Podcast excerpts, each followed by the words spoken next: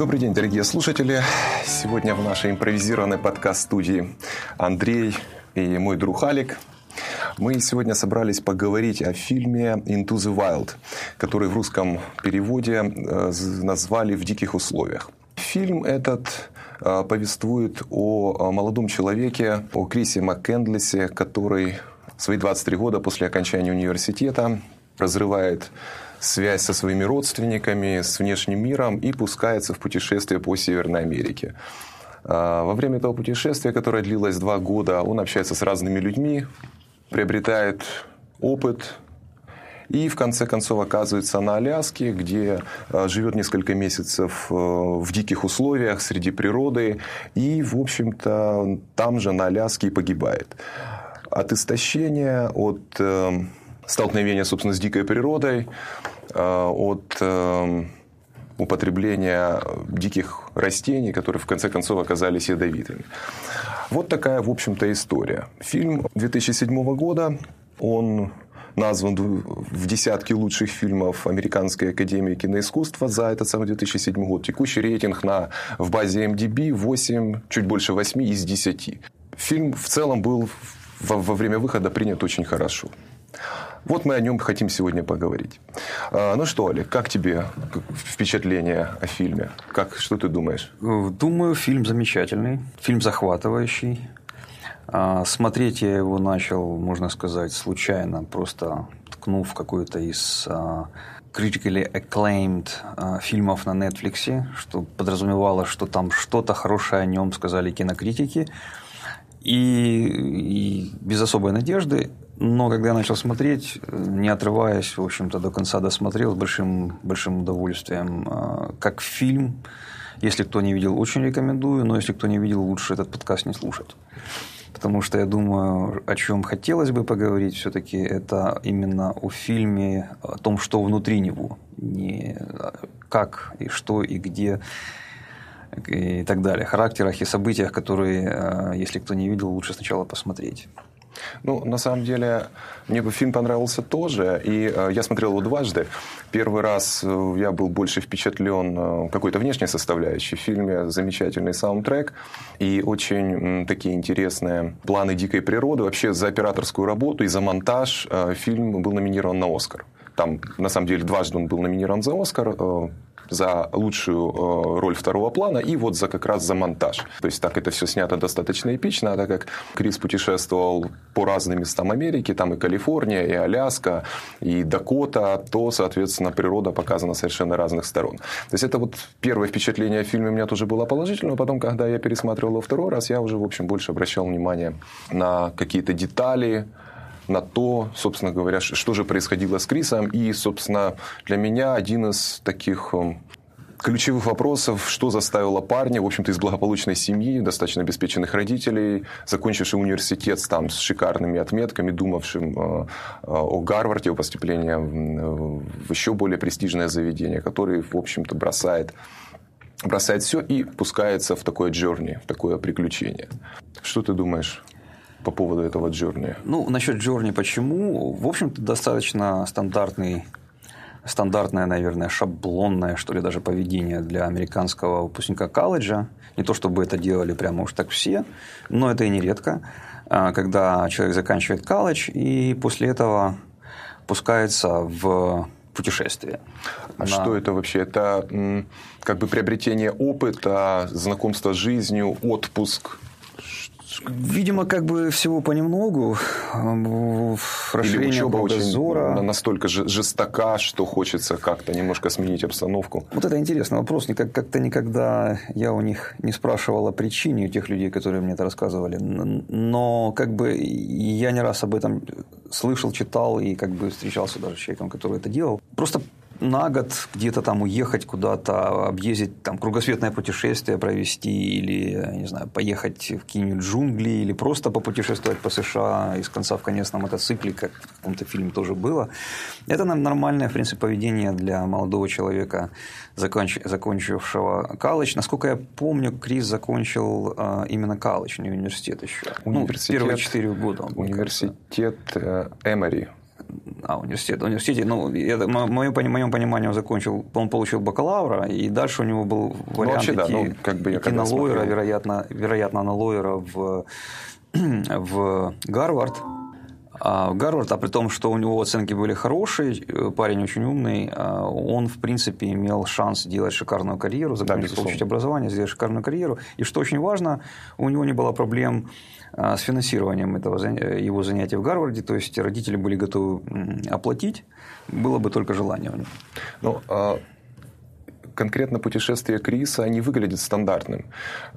Как бы такой трагический финал путешествия не, не, не является да. ча- частым финалом э, таких э, путешествий выпускников. То есть получается, что что-то было что-то пошло не так, если можно так выразиться.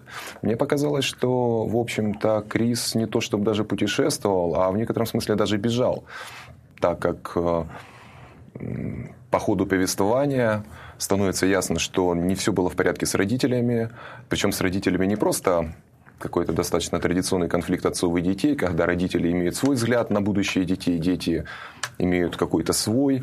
А, постепенно в фильме там скрываются некие подробности рождения самого Криса, его сестры и подробности предыдущей семьи отца. И это, в общем, его довольно сильно дестабилизировало, я бы сказал. И мне кажется, это именно поэтому он так вот именно резко порвал э, со своими родителями, вплоть до того, что там бросил машину, э, выбросил отдельно автомобильные номера, там порезал свои банковские карточки и всячески старался исчезнуть, чтобы родители не могли его найти, хотя они по, по, по ходу действия, в общем-то, пытались. Да, однозначно. Его путешествие не было стандартным после колледжевым э, путешествием. Э, я думаю просто, что это, кстати, тема не раскрыта в фильме совсем, а что у него определенное влияние было оказано на него в колледже. То ли это была какая-то э, профессура, то ли это было просто как бы круг студентов, которые были там одержимы какими-то идеями единения, единения с природой или что-то в этом духе. Но для, для него э, это стало таким абсолютистским шагом. Он э, решил, что не просто поехать посмотреть мир, но переехать в этот мир, в этот wild, дикий, дикий мир природы, в котором нет э, значит, иллюзий власти, иллюзий день, денег и всего остального, там, bad society, плохого общества. Извините, я на секундочку перебью. А, собственно, в, в университете Крис обучался истории антропологии. Это так, маленький, маленький факт. Это, это из фильма следовало? Я просто не помню. Это, на самом деле, я читал немножко о фильме, и вот, э, собственно, э, тут, да, я согласен с тобой, что есть э, фильм и, и то, что показано в фильме, а есть реальная история. Собственно, Крис это реальный персонаж, фильм основан на реальных событиях, но, конечно же, между фильмом и реальными событиями существует некое различие. Нас там даже существует три слоя. Существует реальная история про Криса, э, это настоящее имя. Существует книга, бестселлер в, в институтской среде, в университетской среде, с одноименным названием «Into the Wild». И фильм снят по книге реальной истории там тоже включены какие-то элементы, в частности, фотография там включена, его там настоящая, но это все-таки съемки больше по книге. И а, вот когда я тебя спросил, откуда ты помнишь, я просто не помню всех деталей, насчет антропологии, какие-то вещи в фильме не показаны, и мы как бы их не знаем, и мы как бы их не должны знать, потому что об этом нигде не сказано. Вот когда мы смотрим на фильм, мы все-таки видим что-то, что есть в фильме, и когда мы знаем реальную историю, может быть, это и хорошо в какой-то степени, но я, например, предпочитаю обсуждать, ну, видеть фильм такой, какой он есть, вот в его рамках. Да, вот, поэтому, как бы, что он там учил, я не знаю. В фильме это не раскрыто.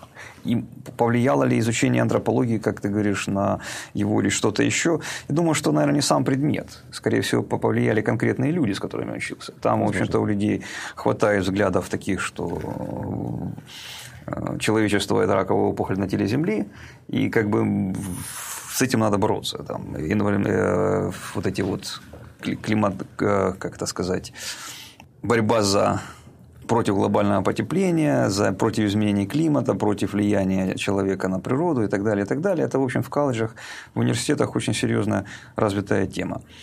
И, вероятно, это повлияло. Но в любом случае, да, ты совершенно правильно говоришь, что главная причина все-таки это его отношения с родителями. Это вот та, опять же, исходя из фильма. Это именно та основная причина, та основная проблема, от которой он фактически убежал.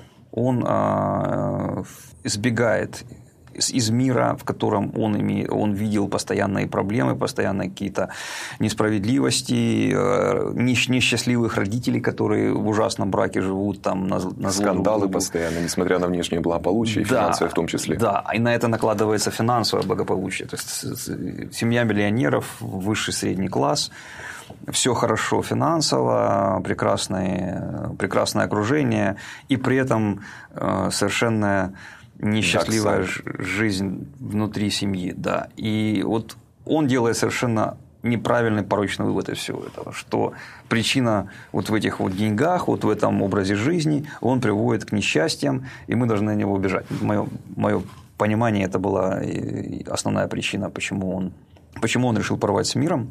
И он действительно рвет, то есть он не просто сбегает, он э, очищает любые следы, он бросает машину где-то там в полях утопила под топом, причем еще снимает номера, чтобы нельзя было идентифицировать, я так понимаю. Э, рвет свои карточки, сжигает последние деньги, которые у него были. У него, кстати, на счету там было что-то в районе 26 тысяч. Да, он э, перед самым началом своего путешествия эти деньги чеком отправляет в благотворительную организацию да, с да. надписью «Накормите кого-нибудь на эти деньги». Да, да. Ну вот, вот его потом и накормили. Вот. Э, и вот дальше мы видим просто трагедию молодого человека, который, э, имея, как все нормальные люди имеют, какие-либо проблемы в детстве и юности, столкнувшись с ними, думает, что он нашел решение, а решение оказывается неверным. И, к сожалению, для него оказывается оно летальным. Я тебя немножко перебью. У меня возник вопрос. То есть ты говоришь, что дальнейшее – это трагедия. Ну, честно говоря, глядя на это путешествие, я бы так не сказал.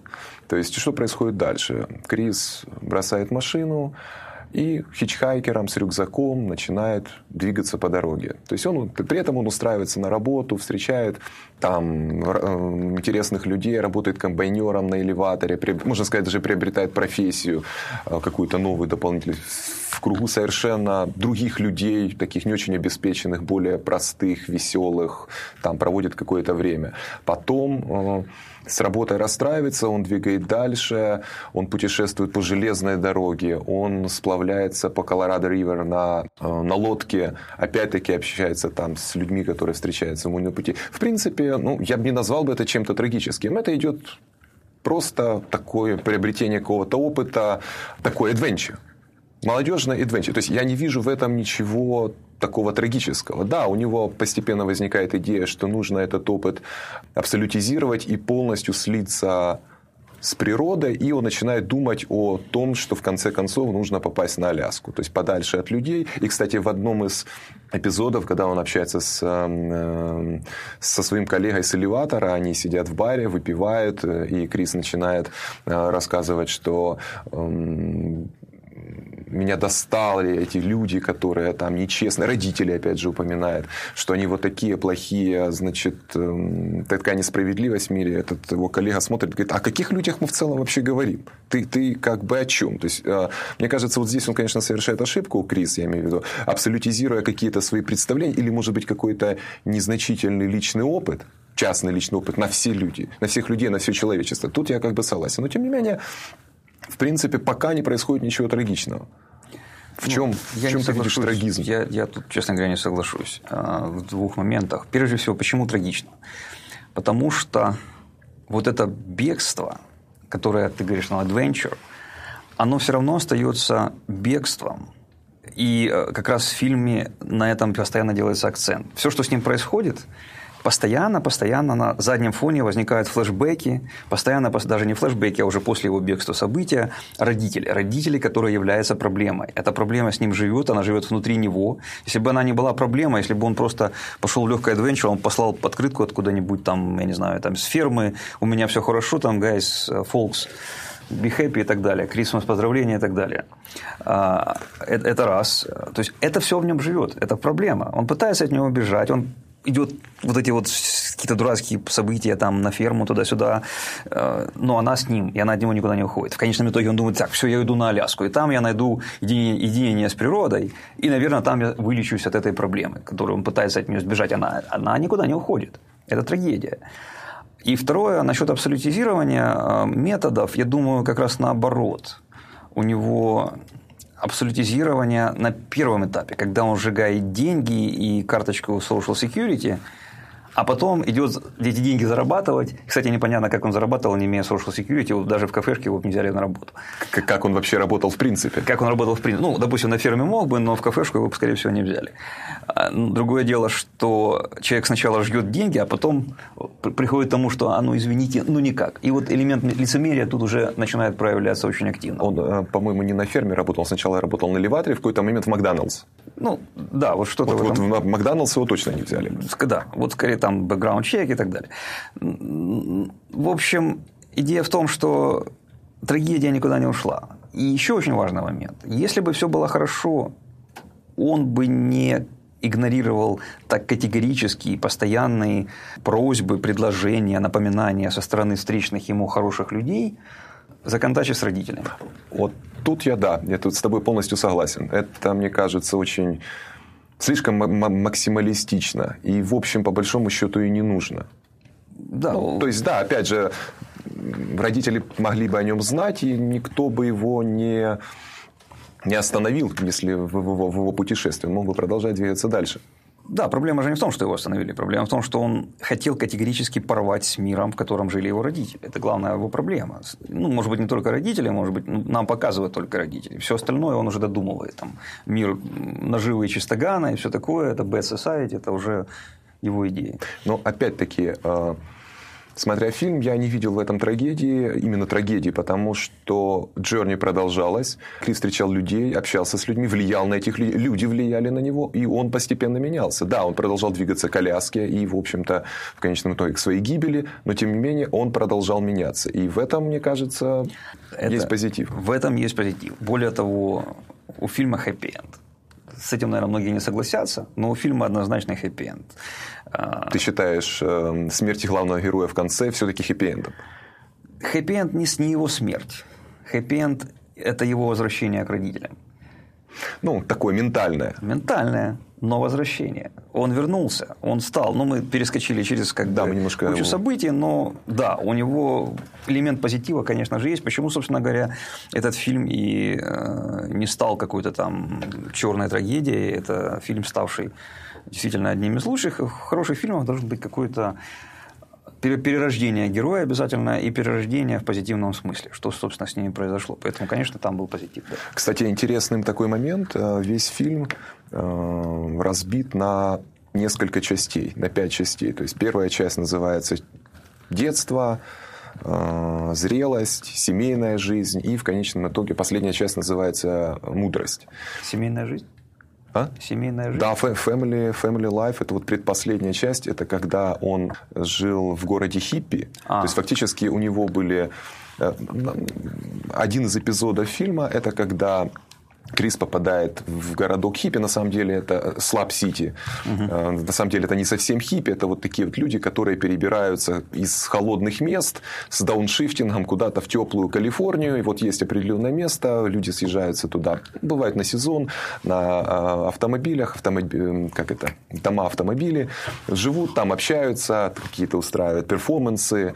Такую, живут простую, живут простой какой-то жизнью, такой ненапряжной. И Крис туда попадает, там он общается со своими старыми знакомыми, с которыми он встречался раньше. Тут же э, он испытывает э, такие близкие чувства к девушке, которая там же девушка испытывает к нему близкие чувства. У них там ничего не получается по ряду причин. Но тем не менее он такой попадает в круг близких людей, живет достаточно долго. Эта часть называется Family Life. Family life. Да, я вот. упустил И, момент. То есть, как бы я вижу такая вот периодизация фильма – это явный такой намек на то, что с ним что-то происходит. То есть происходит какой-то внутренний рост, и этот рост озаглавлен такими временами жизни обычного человека. То есть там рождение, взросление, там, family, ну и в конце концов заканчивается мудростью. И, кстати, вот именно такая периодизация, да и вообще, в общем-то, сам фильм мне напомнила известную историю, известную теорию о супермифе, которая говорит о том, что были такие исследования, что многие древние мифы, они, в общем-то, построены по достаточно типовой схеме, что есть некий главный герой. С этим главным героем что-то происходит, он слышит некий зов, зов толкает его на какое-то приключение, на какую-то поездку. Во время этой поездки он испытывает различные препятствия. Кто-то ему помогает, кто-то ему, наоборот, мешает. Он достигает какого-то просветления или какого-то результата, скажем так. И с этим уже результатом он возвращается обратно туда, где он жил, принося в то, в то общество или там, в ту семью или в ту там, деревню какое-то новое знание и, естественно, возвращается уже обновленным на каком-то новом уровне. Вот. То есть это достаточно типовая схема, это вот Одиссея так построена. И даже в Голливуде есть методичка, которая, э, по, по которой, в общем-то, многие сюжеты строятся именно таким вот образом. А здесь мы видим воплощение этого сюжета, в общем-то, в реальной истории. Ну, в фильме, конечно, но изначально вот это именно вот такая классика, приключения с обретением какой-то мудрости. Но, к сожалению, финал оказался трагичным. Да, финал оказался финал. трагичным. Что ты думаешь за, за финал? За вот это вот, за, за то, что произошло на Аляске? Ну, опять же, мы говорим о фильме. Мы говорим о фильме, это художественное произведение. То есть э, мы не говорим о реальном человеке. Для реального человека такой финал это, конечно, трагедия. Он умер, он погиб. А для Ты считаешь, героя это... фильма там есть очень важный момент в этом фильме, почему, почему вот, наверное, важен э, для хэппи-энда. В самом начале, буквально в первых кадрах, э, его мать просыпается на просыпается среди ночи, скрик, ему приснилось, ему, ей приснился ее сын, просящий, зовущий ее и просящий о помощи. То есть, как бы показывается наличие ментальной некой такой мистической связи между матерью и сыном, по сути, между семьей и сыном. И в конце, когда он возвращается, показывается его встреча с его семьей. И это переживание, наверное, предположительно, будет общим не только для него, но и для умирающего, но и для его родителей, которые тоже в какой-то мере э, на каком-то уровне ментальном, мистическом в этом тоже участвуют. И поэтому вот его возврат, его превращение из этого бродяги в, обратно в Криса, в Криса, прожившего целую жизнь, да, пусть даже и не короткую, но целую жизнь со своими этапами, это вот такой вот, на мой взгляд, настоящий хэппи-энд. И, в общем, я должен сказать, что для меня ощущение конца фильма – это светлые чувства. Никакой трагедии я не чувствовал в его смерти. Я Легкая тоже. печаль, но светлая такая очень. Вот. И, кстати говоря, вот э, я упомянул насчет бродяги. Ты видел на русский вариант. Как они перевели имя? А, ну, я немножко поясню. Во время своих своих приключений Крис в какой-то момент, пытаясь получить документы, называет себя, ну, какие-то временные документы, так как свои оригинальные э, он уничтожил, он э, назв, называется себя, ну, во-первых, не Крисом, а Александром, называется Супер Трамп, Супер Бродяга. Э, Алекс Супер Трамп. Ну, и в русском варианте они... Супербродяга. Супербродяга, да. И вот он из супербродяги превращается обратно в Криса как раз в конце. Это серьезный, серьезный шаг. Он вот в момент, вот в этот момент он пишет весточку Э, ту самую, которую отказывался делать, написать всю свою, во время всего своего путешествия, он обратно обращается к своим родителям, и он к ним возвращается, уже будучи, опять же, Крисом. И возвращение имени – это как раз именно показатель того, что он вернулся, вернулся домой. Ну и, собственно, умирает он, улыбаясь.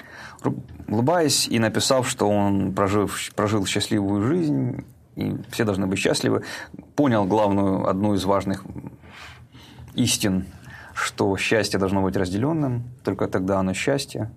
Если его не с кем разделить, то, в общем, это все равно одиночество.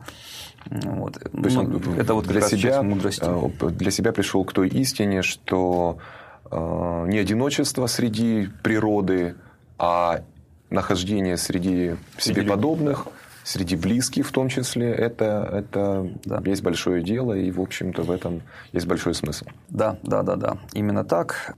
Это вот на самом деле вкратце все, все в фильме хорошее.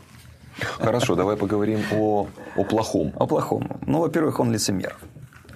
Крис страшный лицемер. Вот это его э, абсолютистская... Я уже упоминал об этом моменте, что он сжигает деньги, рвет карточки и social security. Потом, э, работая уже на элеваторе, он там говорит, что society, общество – это зло, деньги – это иллюзия, власть – это иллюзия, вот есть только природа, очевидно, для него.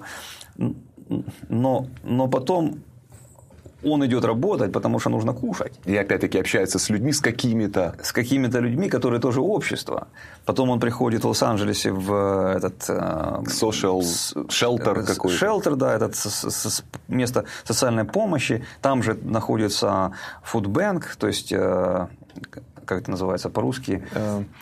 Раздача бесплатной еды, еды да. бездомным. Но мы же знаем, откуда берется эта еда там. Это же пожертвование людей которые эту еду покупают за деньги. Для этого они работают. И так далее. То есть, вот элемент лицемерия. С одной стороны, ты отказываешься от общества, все разбрасываешь, выбрасываешь, а потом оказывается, что тебе нужно деньги, нужно кушать. Ты приходишь в банк, в который, пусть ты и сам жертвовал деньги, да, у тебя были там кто-то жертвует, и ты эти деньги, кто-то прямо вот когда ты это получаешь, кто-то специально работает, чтобы эти деньги ты мог, чтобы эту еду ты мог получить. Потом он вообще э, еще дальше идет, он покупает ружье. Да. Society, в смысле, общество, все зло, э, деньги зло, власть зло, все зло. Ну, ружье мне нужно, да, ружьишко, как же без него? Ну, он, собственно, готовился к жизни в дикой природе. Окей. Вот. Ружье ну, – это изобретение человечества одно из самых страшных. И тем не менее он его покупает. Этот момент лицемерия совершенно четкий. Вот. Ну, мне кажется, ты слишком, слишком с высоты своих лет э, слишком строг к 23-летнему парню, который, в общем-то... А кто говорит, что 23-летний парень не может быть лицемером просто потому, что он еще несколько глуп? Это не, да. неопытен. Это да. Кстати, э, по поводу неопытности и где-то даже глупости, эм, это очень хорошо видно во время его подготовки к Э, к поездке на Аляску. То есть он берет с собой там в рюкзак набор книг, но при этом у него нет сапог, а дело происходит весной, начинается еще там где-то зимой, лежит еще снег Аляски, его привозит водитель куда-то в тупик дороги, он уходит, и водитель видит, что у него всего лишь легкие ботинки, дает ему свои большие болотные сапоги, то есть, и мы потом по ходу дела видим, что человек, в общем-то, слабо подготовлен к жизни э, такой в дикой природе. У него есть какой-то запас риса, ну, там, каких-то еще продуктов, который быстро иссякает, и при этом, ну, то есть видно, что он не, не рассчитал. Он, он, он охотится, частично ему это получается, но в какой-то момент дичь иссякает, и вот тут-то начинаются проблемы. Э, при всем при этом у него, опять же, нет карты. Это было сознательное решение, насколько я понял. То есть, как-то вот погрузиться. Но, опять же, погрузиться в дикую природу, а запас риса. На самом деле, то, что он пришел неподготовленный, это еще один момент, который говорит против него. Ну, парень, ты закончил колледж, да? Высшее образование. Отметками, У тебя да. уровень интеллекта очень высокий. Ты не подумал головой, куда ты идешь и зачем.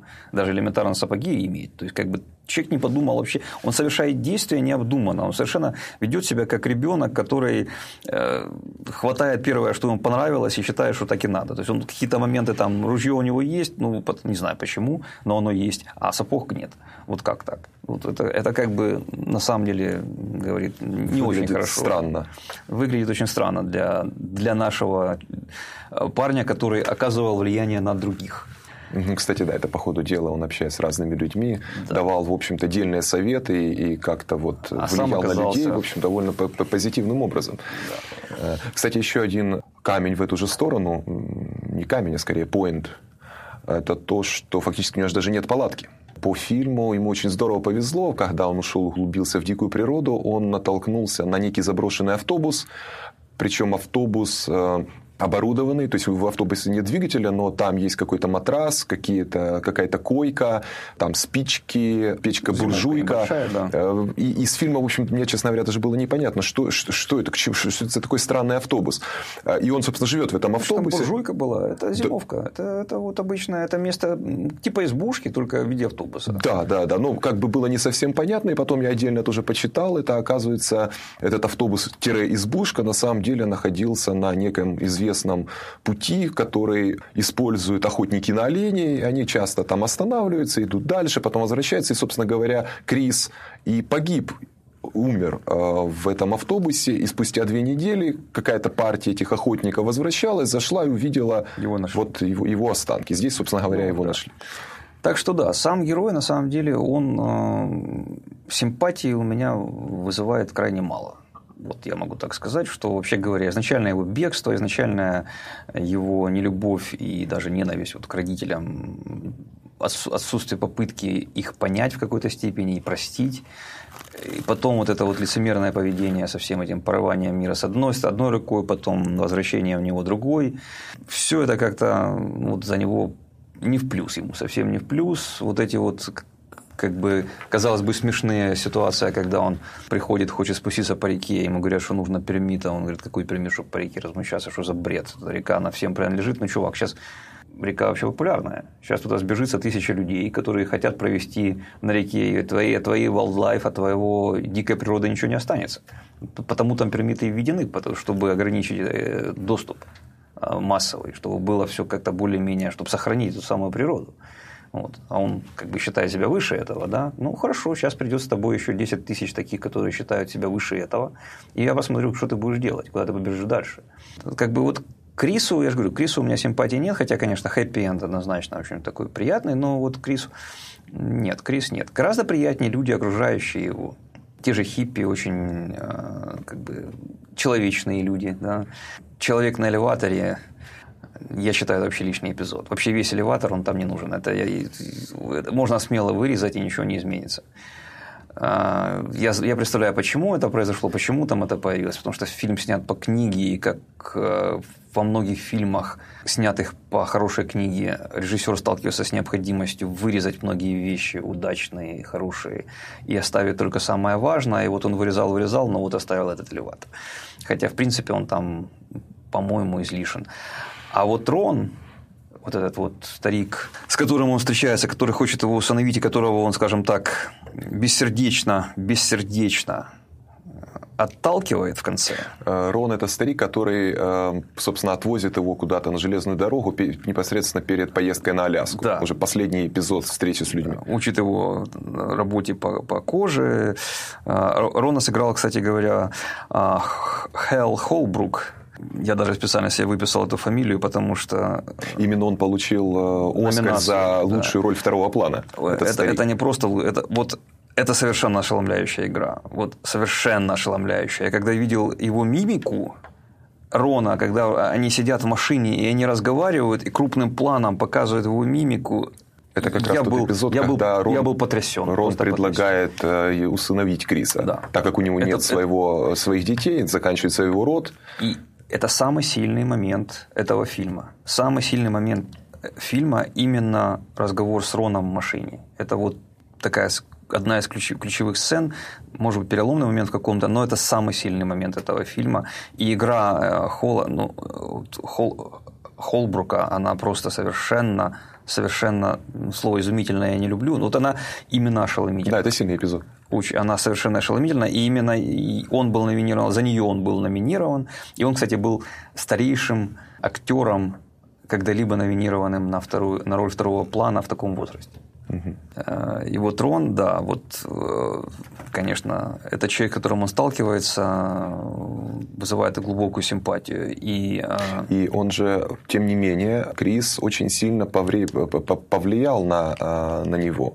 В том смысле, что у этого человека своя такая трагичная судьба, его семья гибнет, когда он в более молодые годы служит где-то в армии за границей, семья погибает в автокатастрофе, и человек просто начинает пить начинает пить, в, как, в, в конечном итоге он пить бросает, но он замыкается в себе, он тоже, в общем-то, в чем-то, чем-то даже похож на Криса. То есть он сторонится людей, он занимается своим мелким э, кожаным каким-то производством на дому, то есть э, какой-то доход у него есть, но человек просто отстранен. Это хобби, это не доход, это хобби. Он, ну, пенсия, пенсию, да. там говорил, он говорит, что пенсия плюс вот, да, какие-то это самое. И, в общем-то, Крис, Крис его подталкивает э, к, к людям, как бы, что нужно куда-то съездить, э, с кем-то пообщаться. При всем при этом продолжает думать за Аляску. Вот тут мне, кстати, в этом плане ты, ты может быть, где-то называешь это опять-таки лицемерием, назовешь опять-таки лицемерием. Мне все-таки кажется, это знаешь, как иногда бывает, э, идет какая-то внутренняя работа в человеке, при этом у человека есть планы,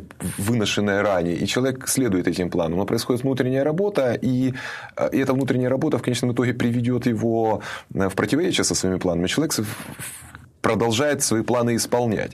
И вот мне кажется, это как раз вот такой вот эпизод. То есть он уже, он сам э, Крис производит эту мысль, что нужно быть с людьми, нужно не замыкаться в себе. И при этом сам продолжает двигаться на Аляску. На Аляске, в конце концов, он прочувствует это свое какое-то внутреннее открытие, но будет уже поздно. И, кстати, а почему поздно? Это вообще тоже такая довольно глупая история. Не, не поздно. Он шел к этому финалу. Ты считаешь, что смерть его закономерна? Не обязательно закономерно, но он шел к финалу, в котором он должен был осознать свои как бы ошибки и решить свою проблему. Решить, э, да, это, это произошло. Это произошло. И он но... пытается вернуться, но это ему не получается. Да, у него это не получается. Но не получается, собственно, потому что когда Крис решает вернуться опять к людям, вернуться к семье в тут течение обстоятельств. Тут дикая природа свое и сказала. Да, дикая природа. Она То есть получилось началась весна на Аляске, э, река разлилась, он не смог ее просто пересечь обратно по, по тому пути, как он шел в более холодное время, когда река была подо льдом. Он возвращается обратно в автобус, пытается продолжать тот образ жизни, который он вел. Рис закончился, дичь ушла, он начинает голодать и пытается э, кушать какие-то ягоды, какие-то растения и съедает какое-то растение, которое оказалось ядовитым, очень похоже на что-то, что было описано в его, одной из его книг, и начинает, собственно говоря, умирать. Кстати, в реальной истории оказалась ситуация была еще хуже. Он э, во время... Давай, давай мы оставим напоследок эту реальную Хорошо, историю, окей. Потому что это важно. Ну, фильм фильм. А реальная история там вообще очень сильно местами отличается. Я, я, э, вот из того, что ты сказал, э, мы заговорили, что он э, к людям, как бы пошел к людям, общался с ними, да. Мне кажется, он не то чтобы шел к людям, он проходил мимо них. Но поскольку он был увлечен очень сильно своей идеей, как человек сильно увлеченный, такой горящий, в принципе, неплохой, к нему люди тянулись. И, в частности, Рон это почувствовал, это вот старик этот. И он действительно к нему потянулся. И как бы сам Крис решил, ну да, окей, я поживу с ним. Но это не значит, что он там как-то хотел повлиять, помочь ему. Он просто решил, я поживу с ним. Пожалуйста. с ним да. мне интересно, я хочу научиться по коже, с кожей работать. Вот так. И все. Вот. И дальше он, он, он, в принципе, замкнут на себе. Он вообще на людей, на окружающих особо не смотрит. Он, а, когда вот этот совершенно трагический момент, когда Рон просит его разрешить ему усыновить его, ну что ему стоило? Там, да?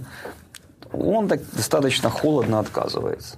Он достаточно, достаточно холодно отказывается, говорит, я после Аляски, ну, это знаю, он всем было понятно, что не будет никакого после Аляски. Вот. То есть он, он идет и останавливается там, где ему интересно, люди к нему тянутся, потому что он увлечен. Вот, но вот он очень эгоистичен, очень эгоистичен.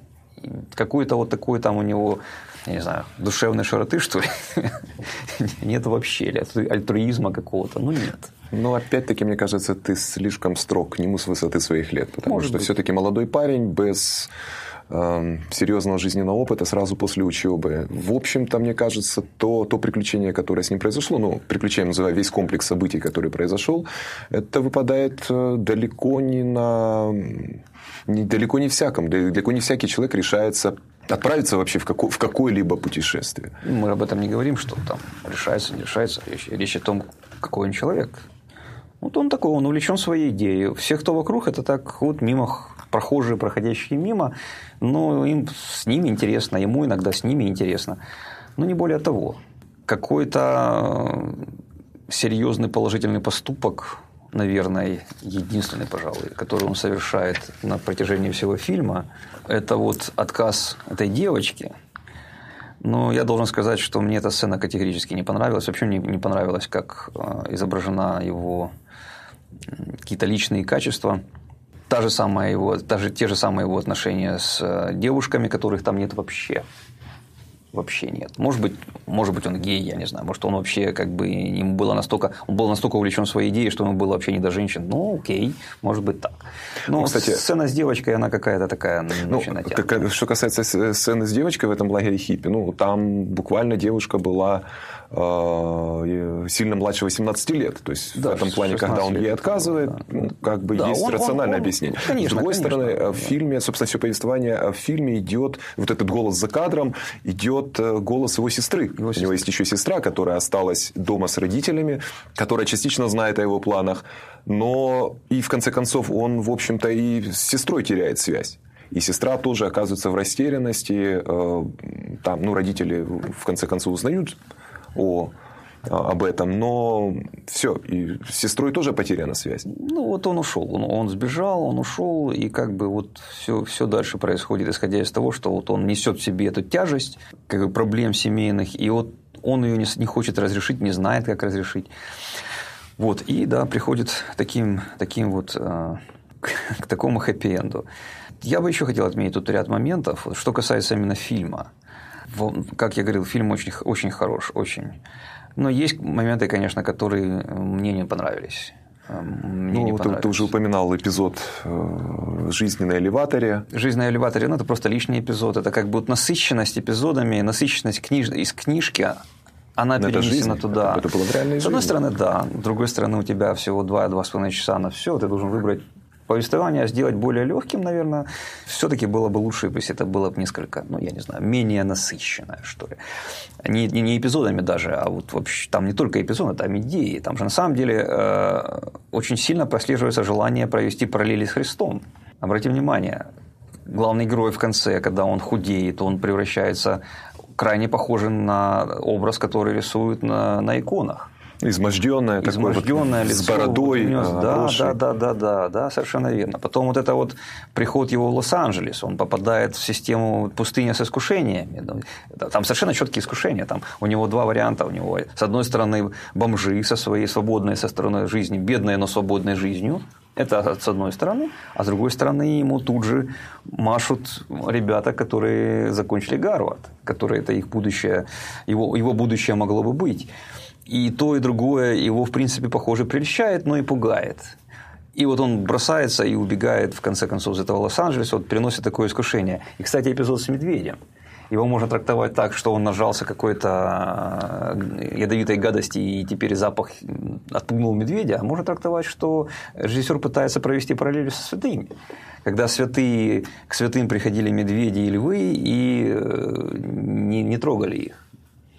Понимаешь как? То есть, вот эпизод с медведем в этом случае как раз очень хорошо я объясняется. Этот, я этот эпизод э, немножко трактовал по-другому, потому что это мне напомнило с э, сюжетный, э, сюжетный ход в фильме «Великая война Z», когда, ну, это совсем другой фильм, о зомби, то есть противоядие против зомби, люди вкалывали себе да. смертельную болезнь, и зомби, зная, что этот человек умрет, его не трогали. У меня, у меня сложилось такое ощущение, что медведь, как бы, это как бы было своего рода подчеркивание приближающийся трагичного финала, что медведь как бы чувствовал, что человек умирает. И, в общем... Ну, медведи же, они же на самом деле такие же, какие волки, чистильщики леса. То есть подранков и больных животных они с удовольствием едят что ему-то будет. То есть, ну, другое дело, что он мог съесть действительно чего-то очень ядовитого, и медведю не хотелось заразиться. Это да. Но, как я говорю, в принципе, поскольку фильм насыщен с идеями и всякими ассоциациями, вот это один из вариантов трактовки. Да, возможно, безусловно. безусловно. Вот. И я могу сказать, что мне не нравится этот вариант, потому что, мне кажется, это натянуто, так сказать, э, на голову, в общем-то, ненужные не, не вещи какие-то. Там все было проще. Все было гораздо проще. И вот, да, он просто это трагедия молодого человека, который столкнулся с жизненными проблемами, пытается их решить, столкнувшись с жизненными проблемами, пытается решить их вот таким вот путем. И еще один момент, который мне не понравился в этом фильме, ну не то чтобы не понравился, которого мне, скажем, не достает, это родители, которые показаны картонными плоскими персонажами. Вот такое ощущение, что у Шона Пена, у режиссера, была задумка привести родителей постепенно через фильм, очеловечить их, показать их сначала такими злобными тварями какими-то, да, жесткими, там, да, ужасными, как Те, это, теми самыми, показать их такими, какими видел их Крис. Да. А потом постепенно через его путь, через его, скажем так, прозрение, через его умудрение опытом, очеловечить их постепенно ну, вместе с ним. Тут я не совсем с тобой согласен. Родители-то сами менялись, они пытались его найти. У них происходили какие-то процессы с ними. Я не против, они менялись, разумеется. Но проблема в том, что Шону Пену уважаемому директору не удалось очеловечить этих родителей к концу фильма. Они все равно остались картонными персонажами. Они очень такие однобокие. Возьми, э, сравни а, родителей и хиппи. Кто из них более человечен? Ну, конечно. Конечно, конечно да, Рон конечно. И, и родители. Кто из них человек? Кто из них лучше показан как персонаж? Родители какие-то флешбеки, какие-то эпизоды, их там нет. Хотя на самом деле в них вся, вся, вся как бы причина была. И вот ну, этот элемент... Так или иначе, родители все равно это персонажи второго, третьего плана, как ни крути. Ну, там было много из них. Даже, ну, ну, даже парень с элеватора, с этого, которого арестовала ФБР, ФБР, ФБР непонятно за что, э, нам непонятно из фильма, опять же. Из фильма, да, непонятно. Он показан более человеком, более выпуклым персонажем, чем любой из родителей. Понимаешь, кадры там плачущего на асфальте отца, ну, они не спасают, ну, совершенно не спасают. И вот в этом, в этом смысле мне эм, не хватает, скажем так, этой части э, в фильме. Ну хорошо, мы подошли к концу нашего обсуждения. Я не, не, не совсем согласен с Аликом. То есть, ну, на самом деле, э, я понимаю его точку зрения. У меня просто мой фокус внимания больше был сконцентрирован на вот этом вот джорни, на, пере, на перерождении главного героя, на то, какой путь он прошел, что он почувствовал и как это в конечном итоге э, стало возвращать его обратно в, в мир людей, в семью, и, в общем, почему это не произошло. Какие-то немножко другие вещи остались для меня немножко в стороне. Ну, Алик их очень тонко подметил и описал. Но, тем не менее, я считаю, что фильм очень хороший, и Алик, я думаю, тоже со мной согласится. И сто... Фильм стоит посмотреть, и, в общем, я посмотрел его дважды, совершенно не пожалел, возможно, там через время пересмотрю еще раз. Я хочу присоединиться, фильм совершенно замечательный, несмотря на всю критику, которая, на самом деле, это все мелочевка. Сам в целом фильм очень хороший, и да, я, наверное, пересмотрю его еще раз. Хорошо. Ну а на сегодня все. Всего хорошего. До свидания.